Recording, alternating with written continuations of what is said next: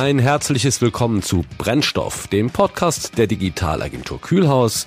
Wer hätte es gedacht, im Jahr 2022 reden wir noch darüber, dass der Mittelstand in die Cloud wandern muss. Viele Unternehmen leisten sich heute noch Blechkisten, wie unser Kollege Clemens Weins formuliert, also eigene Rechenzentren, die gewartet werden müssen und so weiter. Große Aufwände, die sich in der heutigen Zeit aber nicht mehr rechnen.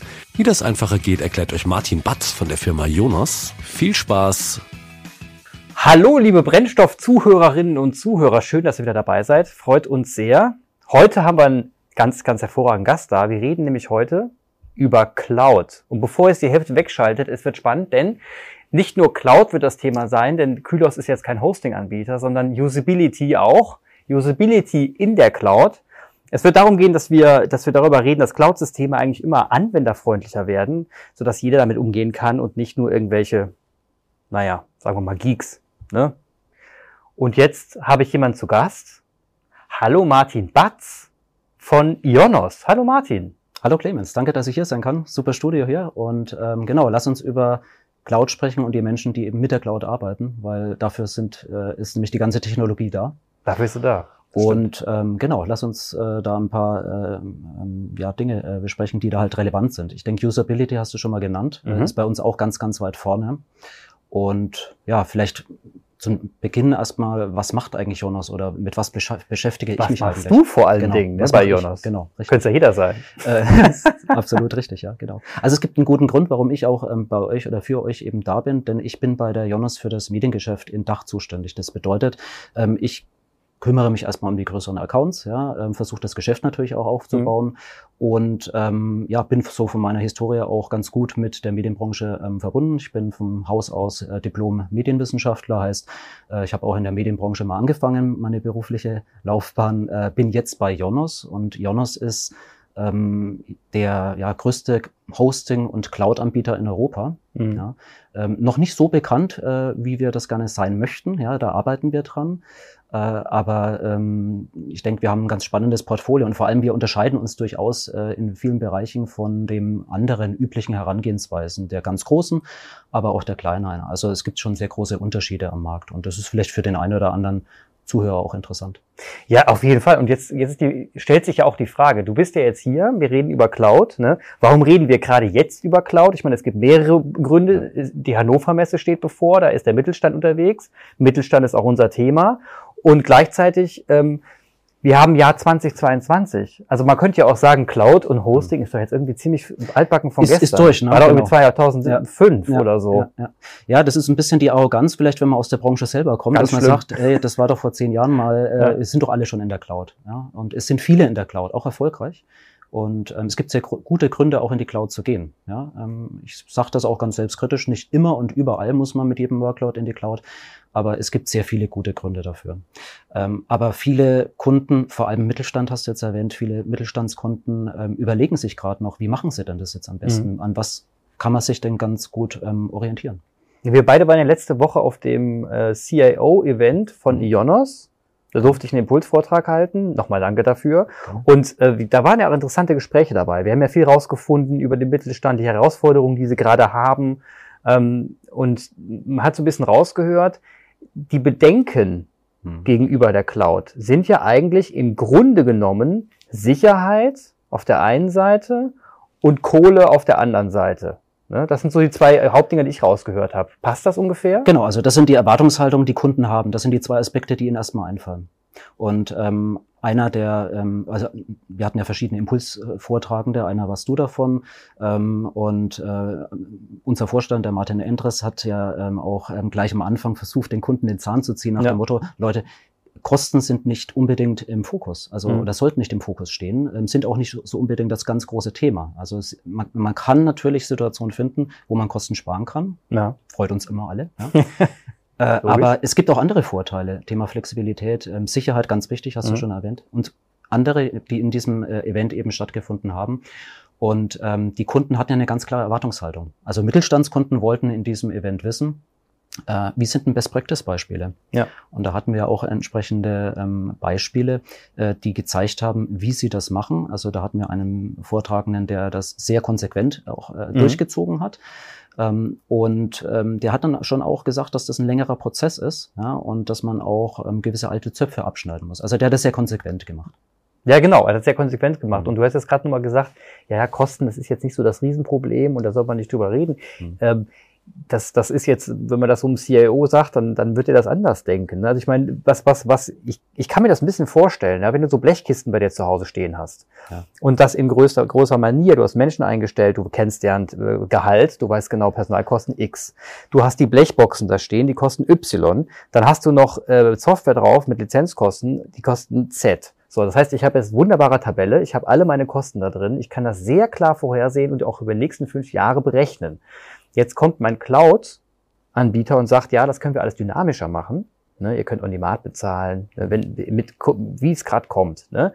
Und dann bin ich ja als jemand, der ein Budget-Holder ist, ja schon so kurz mal mm, Schluck, weil ich mir dann denke, naja, was, was passiert denn jetzt, wenn irgendwie meine 400 Mitarbeiter äh, auf die Idee kommen, äh, da mal rumzuspielen und dann tausend Knöpfe zu drücken und dann sind wir plötzlich, keine Ahnung, wie viel Euro los. Wie soll ich das meinem Controlling erklären? Wie geht ihr mit den Leuten um? Wie erklärt genau. ihr denen, dass das eigentlich gar nicht dramatisch ist? Genau. Also es ist natürlich ein, ein, eine andere Art der, der Kostenstruktur, die man in der Cloud hat. Und äh, mhm. wenn man von der Cloud spricht, muss man vielleicht auch erzählen, was meinen wir jetzt damit? Cloud, wie definieren wir das? Ja? Ähm, und wir als, als Jonas sind ja so auf, sehr breit aufgestellt. Also wir haben eine, eine Public Cloud, die Jonas Compute Engine, aber auch eine Private Cloud. Wir haben ähm, sowas wie Managed Kubernetes, also wir haben auch Plattformen. Ja? Also mhm. wir sind Infrastruktur- und Plattformanbieter. Das machen wir. Mhm. Und da gibt es verschiedene Möglichkeiten. Und es gibt auch nicht die eine Möglichkeit für den Kunden, sondern er kann ja wählen. Also Multicloud ist das ganz große ja. ähm, ähm Stichwort. Multicloud heißt, ähm, dass man eben sich die, die besten äh, technischen Möglichkeiten miteinander kombiniert. Ähm, und ähm, ja, man hat dann eben auch unterschiedliche ähm, ähm, Kostenstrukturen. Mhm. Und das ist erwähnt, die alte Welt, die dedizierte Welt, die zum Teil auch noch weiterhin so die Berechtigung hat, die hat halt andere äh, Strukturen als die, als die Cloud.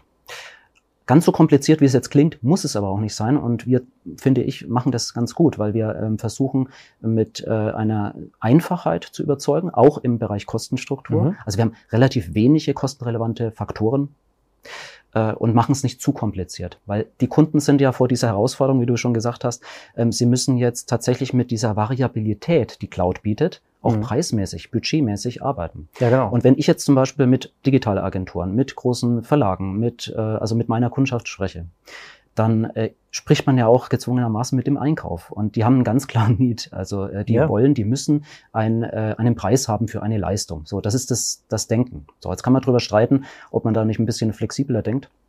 Aber das ist halt der, der Fakt oder das ist halt der, die Realität. Ähm, und je komplexer dann die Cloud-Kostenstruktur ähm, ist, umso schwieriger wird es dann für die auch, äh, sich da irgendwie zurechtzufinden. Und wir gehen folgendermaßen drauf ein. Also wir ähm, machen bei einem, einem Projekt ein, ein Szenario, spielen ein Szenario durch, ja, mit einem gewissen kleineren Delta logischerweise, aber wir können relativ gut sagen, wo wir kostenmäßig rauskommen.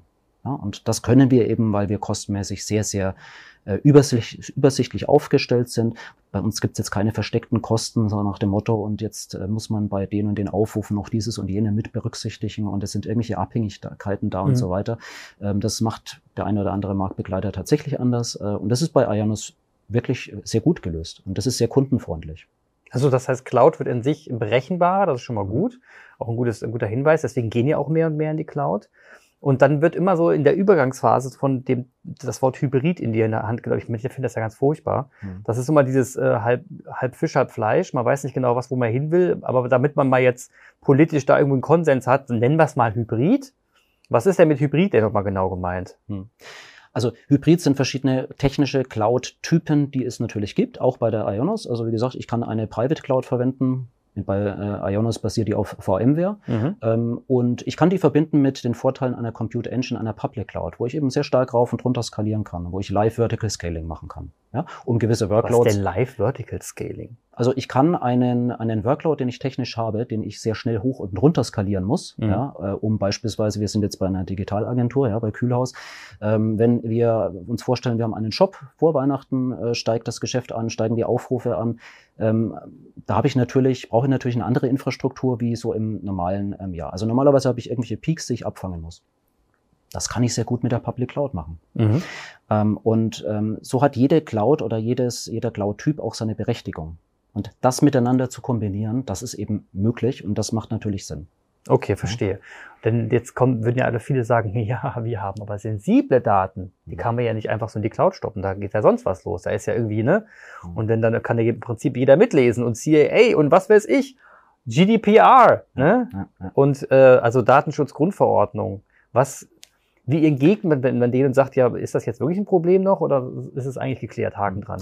Ja, also da kann ich etwas lächeln, ja, weil ähm, wir natürlich da mit sehr gutem Gewissen auch sagen können, wir haben eine wirklich sichere Cloud, ja, und wir haben eine sehr gute Position, die wir dem Kunden auch ähm, präsentieren können, weil wir sind ein äh, europäisches ähm, Unternehmen auch mit europäischen Standorten übrigens. Und ähm, diese ganzen Befürchtungen, die darf, die muss man ernst nehmen. Mhm. Jedes Unternehmen ist verpflichtet natürlich, im Bereich des geltenden Rechts zu arbeiten, die mhm. Datenschutzvorstellungen, äh, die, die DSGVO einzuhalten etc. Ähm, und ähm, ja, äh, wenn es da Risiken gibt, äh, dann ja, gibt es natürlich äh, gewisse Risiken, die, die ein Unternehmen nicht eingehen möchte. Ja? Also mhm. äh, das, das sollte man schon aufpassen. Ähm, mit Jonas hat man tatsächlich die Möglichkeit, ähm, ähm eine, eine Cloud-Infrastruktur Cloud-Infrastruktur zu nutzen und die Vorteile der Cloud-Infrastruktur zu nutzen, ohne zusätzliche rechtliche Risiken in Kauf zu nehmen.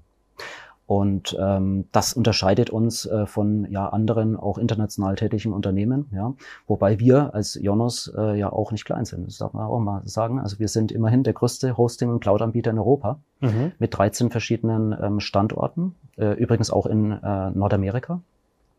Auch ganz wichtig, weil es natürlich auch äh, technisch oftmals Sinn macht, äh, dass man an verschiedenen äh, Lokationen ähm, vor Ort ist. Ja? Also wir haben jetzt erst letzte Woche beispielsweise in Großbritannien ein neues Datacenter in Großbritannien eröffnet ähm, und ähm, das äh, zeigt ja auch, wo die Reise hingeht. Also wir ja. wollen äh, weiter wachsen. Also die Wachstumsgeschichte äh, äh, von Jonas ist schon bemerkenswert. Und ähm, ja, äh, das heißt, wir wollen nicht nur der Größte sein, sondern auch bleiben in Europa, beziehungsweise äh, unsere Services auch äh, noch stark, äh, stärker verbreiten. Mhm. Und jetzt das Thema ähm, Usability in der Cloud, das haben wir eben schon angesprochen. Ne? Was genau ist damit gemeint? Also ich meine, wir reden ja, wenn wir von Usability sprechen, dann denken wir meistens an den Kunden, an den Endkunden. Mhm. Ne? Das sind ja, ihr denkt ja auch an eure Endkunden letzten Endes, die für uns wahrscheinlich nicht die Endkunden sind, sondern Mitarbeiter im Unternehmen. Genau. Ähm, wie geht ihr daran? Also ihr habt jetzt wirklich, ihr sagt wirklich, ähm, Touchpoint, Oberfläche muss sexy sein, ist wichtig, denn ohne die kriegen wir nicht die Befürworter für unsere Technologie. Ist das der Hintergrund? Ja, also euch muss ich, also als Agentur muss ich Usability nicht erklären, weil das ist euer Geschäft und wie du schon richtig sagst, äh, beim Endkunden ist es eine Selbstverständlichkeit. Ich denke, man wird nichts mit einer guten Usability, mit einem guten äh, User Interface verkaufen können. Das gilt für alle Produktbereiche, alle Sparten. Mhm. Auch in der Digitalwelt, natürlich, klar. Ähm, und warum sollte es jetzt einem im B2B-Bereich, im Business-Bereich anders sein? Also wer nutzt ein Cloud? Unternehmen nutzen Cloud. Der ja. Mittelstand nutzt Cloud. Und warum sollte man dort ähm, schlechte Usability ähm, auch noch im Jahr, wir haben 2022, also warum sollte man schlechte Usability äh, ähm, noch irgendwie ähm, ähm, akzeptieren? Ja. Ähm, und wir sagen, nein, äh, das, das muss nicht sein. Äh, gute Usability ähm, bringt etwas, Kundenzufriedenheit, einfache, effiziente Nutzung. Ja ich weiß nicht, ob es Spaß macht, aber ähm, sagen wir mal, es, ähm, es ist einfach, es, äh, es, es gibt mehr Möglichkeiten. Man hat eine sehr gute Übersicht, man kann schnell Dinge aufsetzen, man hat eine gute, man hat eine gute Möglichkeit, auch ähm, in größeren Teams äh, mit so einer Oberfläche zu arbeiten, auch mit externen Dienstleistern. Und ähm, ja, das ist etwas, was äh, Ionos macht mit dem Data Center Designer, so heißt dieses Tool. Mhm. Das ist die Oberfläche, mit der man tatsächlich sehr einfach Infrastrukturen aufbauen kann. Interessant. Also das heißt, ich, ich könnte das auch? Ähm, ich würde sagen, jeder, der ein bisschen technikaffin ist und weiß, äh, was ein Server oder eine, eine, eine Festplatte ist, ja, also einen gewissen Level sollte man haben.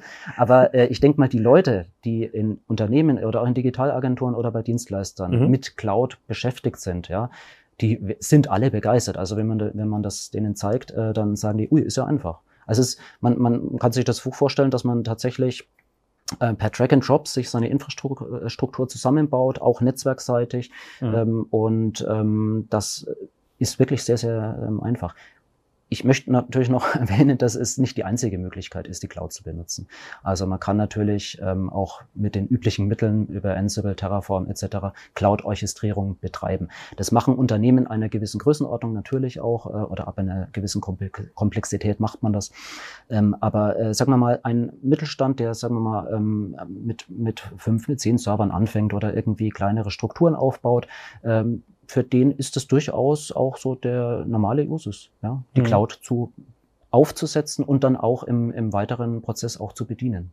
Jetzt reden wir ja über auch über eine Transformation im Unternehmen. Ne? Also wenn ich jetzt sowas aufsetze und ich weiß, ich habe eine recht, der Data Center mhm. Designer, der mir dabei unglaublich gut helfen kann.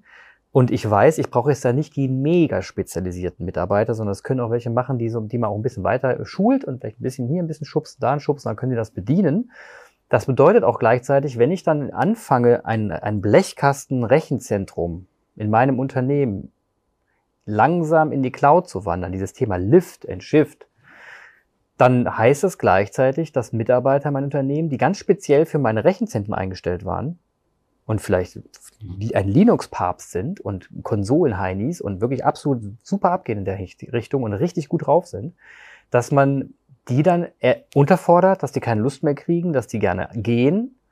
Und das ist ja auch, dieser Umbruch tut ja auch ein bisschen weh. Wie, wie mhm. geht man denn mit dem personellen Shift dann um? Bei den Lift und Shifte ich ja auch. Wichtiger Punkt, ja, weil das sind die Leute, ähm, die man abholen muss. Und das sind die Befürchtungen, also was du gerade formulierst, das sind die Befürchtungen, die formuliert werden oder das ist in vielen Köpfen drinnen, im Mittelstand, mhm. bei den IT-Verantwortlichen oder auch im Unternehmen.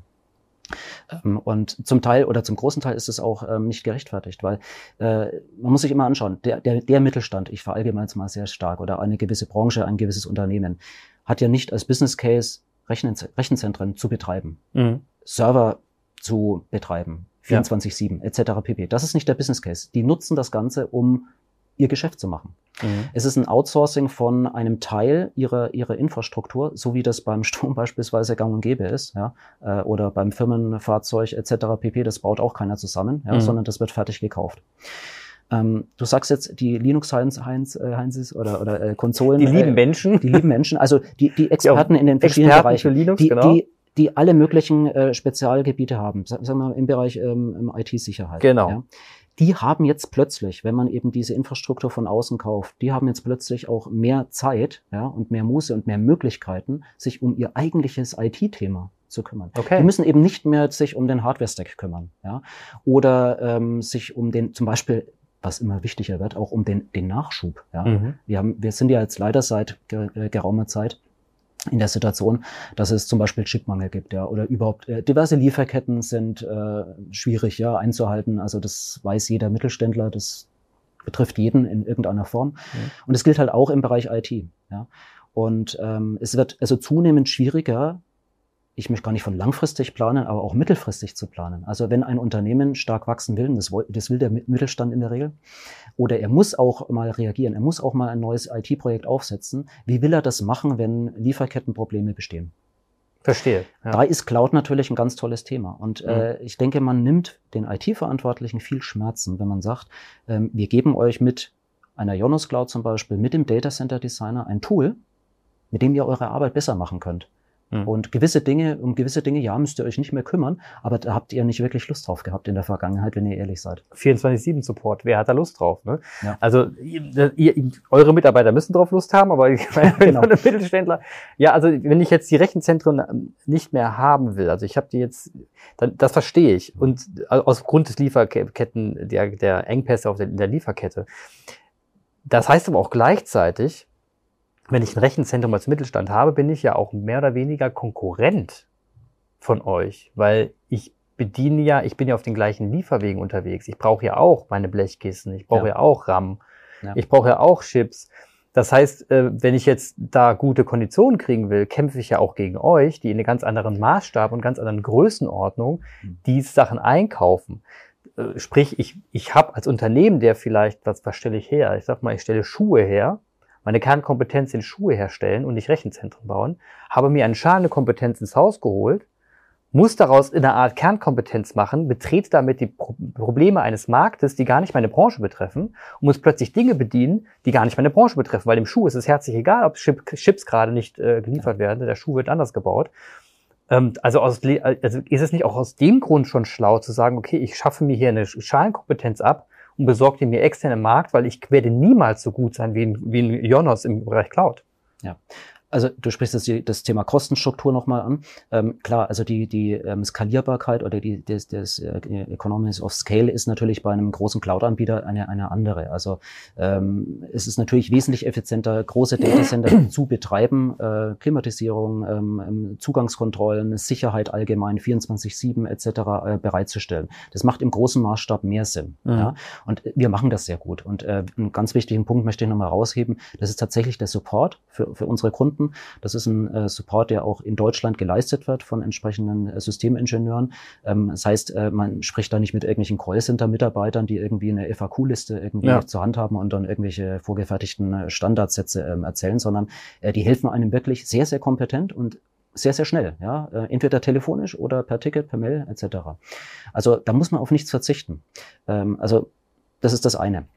Das andere ist, ähm, ähm, diese, diese ganze äh, Betriebssicherheit oder äh, den ganzen Betrieb zu, zu leisten, ist für jeden, jeden Mittelständler halt wirklich sehr, sehr schwierig. Ja. Über äh, ähm, übrigens auch immer mehr im Bereich äh, Manpower, also äh, die Leute heranzubekommen, die das machen. Das ist ja, wir haben ja auch ähm, ja, Fachkräftemangel, ja. Und äh, wenn man einen 24-7-Betrieb machen möchte, das ist halt mal sehr personalintensiv. Also warum tut man sich die Schmerzen an ja. und warum lagert man das nicht aus? Das ist tatsächlich eine berechtigte Frage. Absolut. Und um den Unterschied zwischen Kern- und Schalenkompetenz zu unterscheiden, ist einer der wichtigsten Dinge, die man strategisch für sein Unternehmen tun muss. Ähm, es geht ja auch weiter jetzt. Also ich meine, wir haben jetzt über die Mitarbeiter gesprochen, über die Organisationsentwicklung, dass sich Mitarbeiter weiterentwickeln müssen. Wenn ich dann so eine, wenn ich dann so eine Cloud mal habe, ich habe eine Public Cloud und von mir so eine Private Cloud und kann das schön miteinander verbinden, wenn ich lustig, äh, lustig bin, dann brauche ich ja ganz bestimmten anderen Typen von Menschen, weil jetzt kann ich ja auf dieser Cloud Services bauen. Jetzt bin ich in der Lage, APIs zu bauen, APIs zu haben, miteinander zu verbinden, neue Services darauf aufzubauen, also langsam zu beginnen, so einen Plattformgedanken zu leben. Mhm. Da brauche ich ja auch wieder Manpower. Das heißt, hier würde man sagen, oh Mann, da müssen wir jetzt die, die Leute, die die Rechenzentren gepflegt haben, noch, auch noch ersetzen mit Entwicklern, weil jetzt müssen wir anfangen, die ganzen Cloud-Services zu bedienen und so viele Agenturen kann ich gar nicht in Land schaffen was das Thema Low-Code auf den Tisch bringt. Seid ihr in dem Thema auch mit drin? Also habt ihr auch das Thema Low-Code auf dem Schirm? Also Code, -Code. Code as a Service etc. pp. Das ist natürlich etwas, wenn man so mal vom, äh, vom dedizierten äh, Rechenzentrum im Unternehmen von Server, Hardware entsprechend über Cloud, über ähm, Virtualisierung etc. pp. Sprich, das ist so die Reise, wo das alles hingeht. Wir als Jonas äh, sind in diesem Mittelbereich äh, tätig. Mhm. Das heißt, äh, wir haben tatsächlich ähm, verschiedene Cloud Plattformen, hauptsächlich mhm. Public Cloud und die Private Cloud, aber auch sowas wie eine Managed Kubernetes, Database as a Service, äh, solche Dinge. Ähm, und ähm, einen, einen Code as a Service so in dieser Form noch nicht. Aber ist auf der Roadmap, ja, wie mhm. vieles andere auch. Das ist auch ein ganz wichtiger Punkt. Thema Innovation, ja, bleibt da nicht stehen. Ja. Äh, und ich kann immer nur sagen, es ist natürlich spannend, wenn man sich an so einen großen Anbieter auch ähm, ja, ähm, entsprechend anlehnt, ja, wo die Entwicklung sehr, sehr ähm, ähm, schnell vorangeht. Also wir, ich habe ja schon erzählt, dass wir ähm, expandieren, mhm. rein von der von der Anzahl der, ähm, der Standorte, aber auch der Services natürlich und auch der Technologie, die wir einsetzen. Das ist etwas, da partizipiert natürlich jeder Kunde davon. Ja. Und äh, die Frage ist immer, kann man das als einzelner Kunde äh, tun? Und die Antwort ist natürlich nein, weil das ist ja nicht das Kerngeschäft. Also jeder ja. Kunde ist natürlich mega innovativ in seinem eigentlichen Bereich, mhm. ähm, aber er würde jetzt auch davon profitieren, wenn er entsprechend in die Cloud geht. Ja. ja. Und äh, das haben viele vielleicht noch nicht auf dem Schirm. Kunden, Mittelstandskunden darf man auf unterschiedlichen Ständen auch abholen. Es gibt tatsächlich noch Kunden, die ja, äh, sehr ähm, konventionell unterwegs sind. Manche haben schon die ersten Schritte äh, gegangen und manche sind aber auch schon komplett in der Cloud. Das muss man natürlich auch schon sagen. Und auch für die lohnt es sich, ähm, nach rechts und nach links zu gucken, weil es gibt natürlich Unterschiede bei den einzelnen Cloud-Herstellern. Und da gibt es ja auch wieder die guten Digitalagenturen, wie es eine Kühlhaus ist, die dann entsprechend ja. über die Ionos helfen kann, solche Services aufzubauen, mit zu implementieren.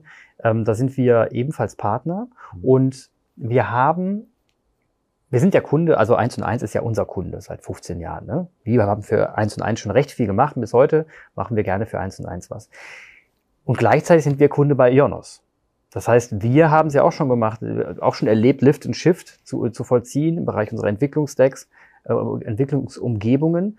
Und haben schnell festgestellt, dass das natürlich eine unglaubliche Beschleunigung macht. Das heißt, wir reden ja, wir, wir wissen, was, was das heißt, ähm, in die Cloud zu wandern vor ein paar Jahren. Und diese Geschichte weiterzutragen, also dafür, dafür zu sorgen, dass wir Digitalagenturen zusammen mit Ionos dann eben entsprechend auch auf die Kunden zu gehen und einfach denen zu sagen, dass es was bringt. Ja, also ganz trocken objektive Argumente vorzubringen, ohne große Verkaufsshow zu machen. Was, was ist da dein Roadmap, dein Plan? Du hast ja bestimmt auch einen Plan dieses Jahr. Hm, genau. Also ähm, Agenturen sind ganz wichtige, spielen eine ganz wichtige Rolle jetzt für mich. Ich habe ja gesagt, ich bin ja für das Mediengeschäft verantwortlich und Digitalagenturen sind äh, natürlich ein Teil dieser, dieser Kundenklientel. Ähm, die sind äh, Trusted Advisor. Also das sind die, ähm, wisst ihr selber, die äh, Kunden im Mittelstand, ähm, die man als erstes mal anspricht. Wenn man ein Projekt hat, wenn man was so vielleicht implementieren hat, wenn man irgendein ein, etwas Neues anschieben möchte. Mhm. Und ich denke, ihr macht es auch schon richtig. Ähm, gewisse Dinge lasst ihr zuliefern. Also beispielsweise die Cloud. Da nutzt ihr verschiedene Anbieter Anbieter, auch die Jonas, mhm. ähm, und äh, wählt da das Beste für den Kunden aus. Das ist die Leistung, die der Kunde dann auch eben bekommt. Ja. Mhm. Ähm, genauso weitere ähm, Managed Services, ja, also äh, 24-7 Services oder zusätzliche, wenn ich jetzt sage mal, ich denke mir jetzt irgendwie ein Use Case aus, also wenn ich jetzt ein IoT oder ein Big Data Projekt habe, ähm, dann brauche ich ja zusätzlich zum Cloud-Anbieter nochmal einen weiteren Dienstleister. Ja. Ähm, wenn der Kunde selber das nicht kann, sondern wenn er sagt, er braucht da eine Unterstützung, ähm, dann gibt es diese Partner in unserem Jonas Partnernetzwerk beispielsweise, ja, auf die man da zugreifen kann. Oder ihr habt auch als Kühlhaus ähm, sicherlich ein größeres ähm, Partnernetzwerk, was ebenfalls genutzt werden kann. Und ähm, so fügt man dann eben für den Kunden aus verschiedenen Modulen quasi eine Lösung zusammen. Ja, es hat vor allem einen riesen Vorteil für uns Agenturen, wenn wir dann solche Cloud-Services mit dem, mit dem Kunden bedienen, weil wir wollen sie ja auch bedienen. Wir entwickeln ja oft auch was, sind happy darüber, wenn wir Cloud-Services dann auch nutzen können. Dann hat das auch einen riesen Vorteil. Wir wissen darum, dass diese, diese Cloud-Infrastruktur dann auch 24-7 supported wird, ohne dass wir 24-7 supporten müssen, weil wir es nicht tun, weil wir uns, weil wir gar keine Mitarbeiter haben, die solche Verträge unterschreiben. Die sagen dann nichts da 24-7 machen wir hier nicht. Ähm, aber es gibt eben dann so Leute, so Läden wie euch oder die MSPs, von denen wir sprechen. Was heißt nochmal MSP? Ja, Managed Service Managed Provider, Service also die quasi nochmal für den Endkunden ähm, entsprechende Services äh, äh, anbieten, ja. Und das ist natürlich auf einem anderen Level, wie das der, ja, wie das viele Kunden selber eben kennen, ja. Mhm. Also ähm, sprechen wir mal über SLAs, also die Service Level Agreements, die wir als äh, Ionos für unsere Infrastruktur, für unsere Services anbieten, die sind sehr, sehr hoch, ja. Mhm. Ähm, Natürlich nie 100 Prozent, sondern knapp darunter. ähm, aber ähm, oftmals erreichen wir auch 100 Prozent. Ja. Und ähm, wie gesagt, äh, wenn es irgendwie Themen gibt, Unsicherheiten gibt, Fragestellungen etc. pp, äh, man kann uns immer auch direkt erreichen. Mhm. Weil was ich gelernt habe so in, in den letzten Jahren ist auch immer, dass viele Mittelstandskunden ähm, auch persönliche Ansprache ähm, wertschätzen und auch erwarten. Mhm. Ähm, und man muss ja auch dazu sagen, Jonas ähm, ist ja auch noch Mittelstand. Ja? Also ja. wir machen zwar eine Milliarde Umsatz, äh, aber äh, wir, sind, wir sind typisch deutscher Mittelstand, darf mhm. ich mal sagen, und in guter ähm, Gesellschaft auch. Viele Kunden sind ähnlich groß.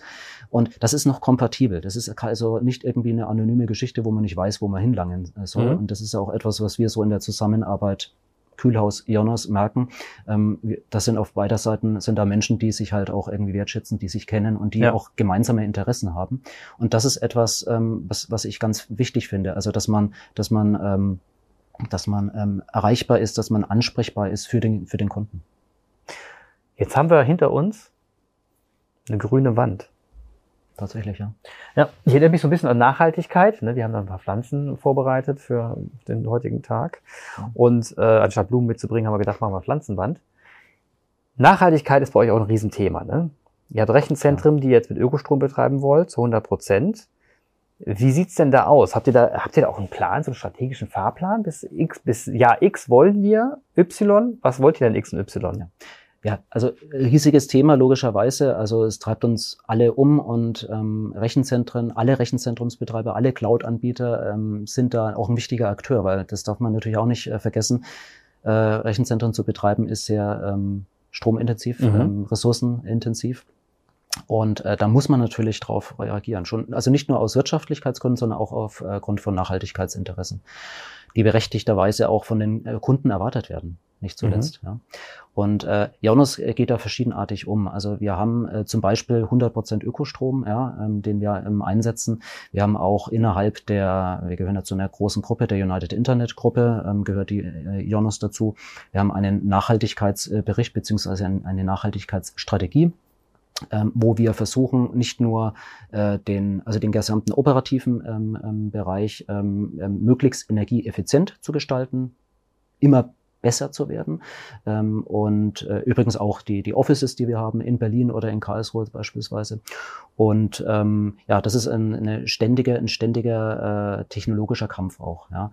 Ähm, also auch wieder etwas, was man vielleicht, wenn man es selber als Mittelstand macht, so in dieser Form gar nicht machen kann. Ja. Energiekosten sind ständig am Steigen.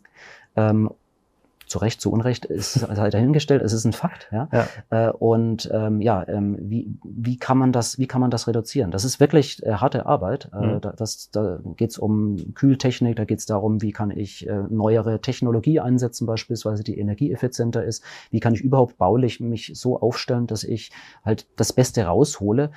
Zum Teil machen wir es uns einfach, weil wir komplett neue Datacenter bauen in Frankfurt Main oder in, äh, ich habe jetzt äh, ähm, äh, Großbritannien erwähnt, äh, Frankreich gibt es ein ganz neues Datacenter, auch in Spanien. Also da äh, wird natürlich das, Neu das Neueste an Technologie eingesetzt, bereits jetzt. Mhm. Ja, genau. Also das, das ist in dem Sinne auch interessant. Ich meine, ich habe mir mal vorgestellt, wenn so eine Cloud-Anbieter ganz viele neue Rechenzentren baut und dort Solarpanels drauf klatscht, wie bekloppt, mhm. dass die am Ende noch zum Stromanbieter werden. Aber das ist ja super interessant. Also das, das ist ja wirklich, also ich meine, man muss ja auch wirklich schauen, dass man diese Masse an Strom irgendwo abdecken kann über Ökostrom. Spannendes Thema. Wird, ist von euch wieder eine Schalenkompetenz, Energielieferant, Energieversorger. Aber letzten Endes, äh, glaube ich, ist, wird das Teil der Kernkompetenz werden müssen, wenn man solche Rechenzentren dann auch äh, entsprechend aufbauen und bedienen muss. Faszinierender Werdegang. Genau, also das hat man erstmal nicht so auf der, auf der Rechnung eigentlich, ja, wenn mhm. man über Cloud spricht. Äh, aber letztendlich Cloud ist ja auch irgendwo physisch verortet an irgendeiner ja, Stelle. Äh, ist übrigens auch wichtig für den Kunden zu wissen. Also ich hole jetzt die Kunden ab, die komplett on-premise, komplett bei sich im Unternehmen gehostet sind oder das lokal machen. Ähm, es ist äh, tatsächlich so, dass äh, das äh, Cloud äh, irgendwo äh, Standorte hat, also ganz physisch, ja. Und da kann man natürlich sagen, Jonas ist da sehr breit aufgestellt. Also zum Beispiel in Deutschland an den Bereichen, in dem, äh, an den Orten in, in Berlin, in Frankfurt Main, aber auch in Karlsruhe, an verschiedenen äh, Lokationen. International habe ich schon erwähnt. Und wichtig ist eben auch, dass man sagt, äh, wir sind äh, vor Ort auch äh, präsent, also als Unternehmen, aber mhm. vor allem auch äh, die Mitarbeiter, die Berater etc. pp was auch ganz wichtig ist, ähm, weil letztendlich äh, muss man auch ähm, ja, zu den Leuten gehen, zu den Kunden gehen, die Projekte eben äh, nach vorne bringen und das tun wir.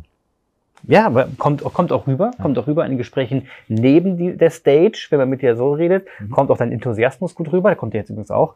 Deswegen, man merkt so richtig, dass du dafür brennst, was du tust und dass das deine Branche ist. Das ist fantastisch.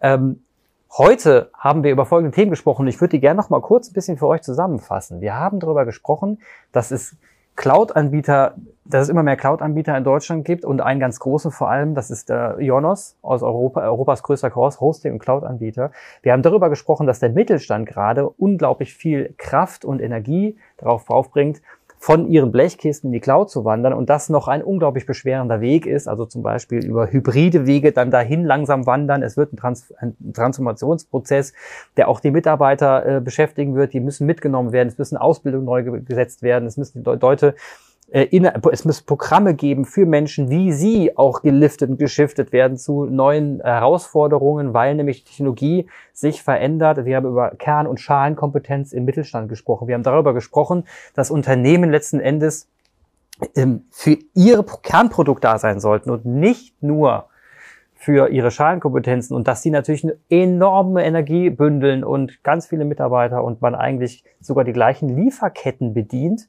und sich um die gleichen Ressourcen buhlt, zum Beispiel Chips, Halbleiter und so weiter. Das heißt, hier auch schlau, sich wieder auf Leute zu verlassen, die das als Kernkompetenz machen. Wir haben darüber gesprochen, dass Kylos übrigens auch ein Partner von Ionos ist und dass wir sehr gerne unseren Kunden weiterhelfen, da wir helfen, weil wir einen Tenant bei euch haben und dann eben auch entsprechend für die Kundenservices aufsetzen können. Das machen wir auch deswegen, weil wir dadurch schneller auf die Straße kommen, schneller Projekte umsetzen können und weil wir uns da wohlfühlen. Und zum Schluss nochmal das Thema Nachhaltigkeit. Es ist uns ganz wichtig, mit jemandem zusammenzuarbeiten. Kühlos schreibt sich auf die Fahne, eine nachhaltige Agentur zu sein. Das ist Teil unserer Strategie. Und natürlich auch deswegen wichtig, mit einem Ionos zusammenzuarbeiten. Da achten wir auch drauf, dass dieser Partner ebenfalls nachhaltig ist und die haben ein Nachhaltigkeitsprogramm und das ist fantastisch.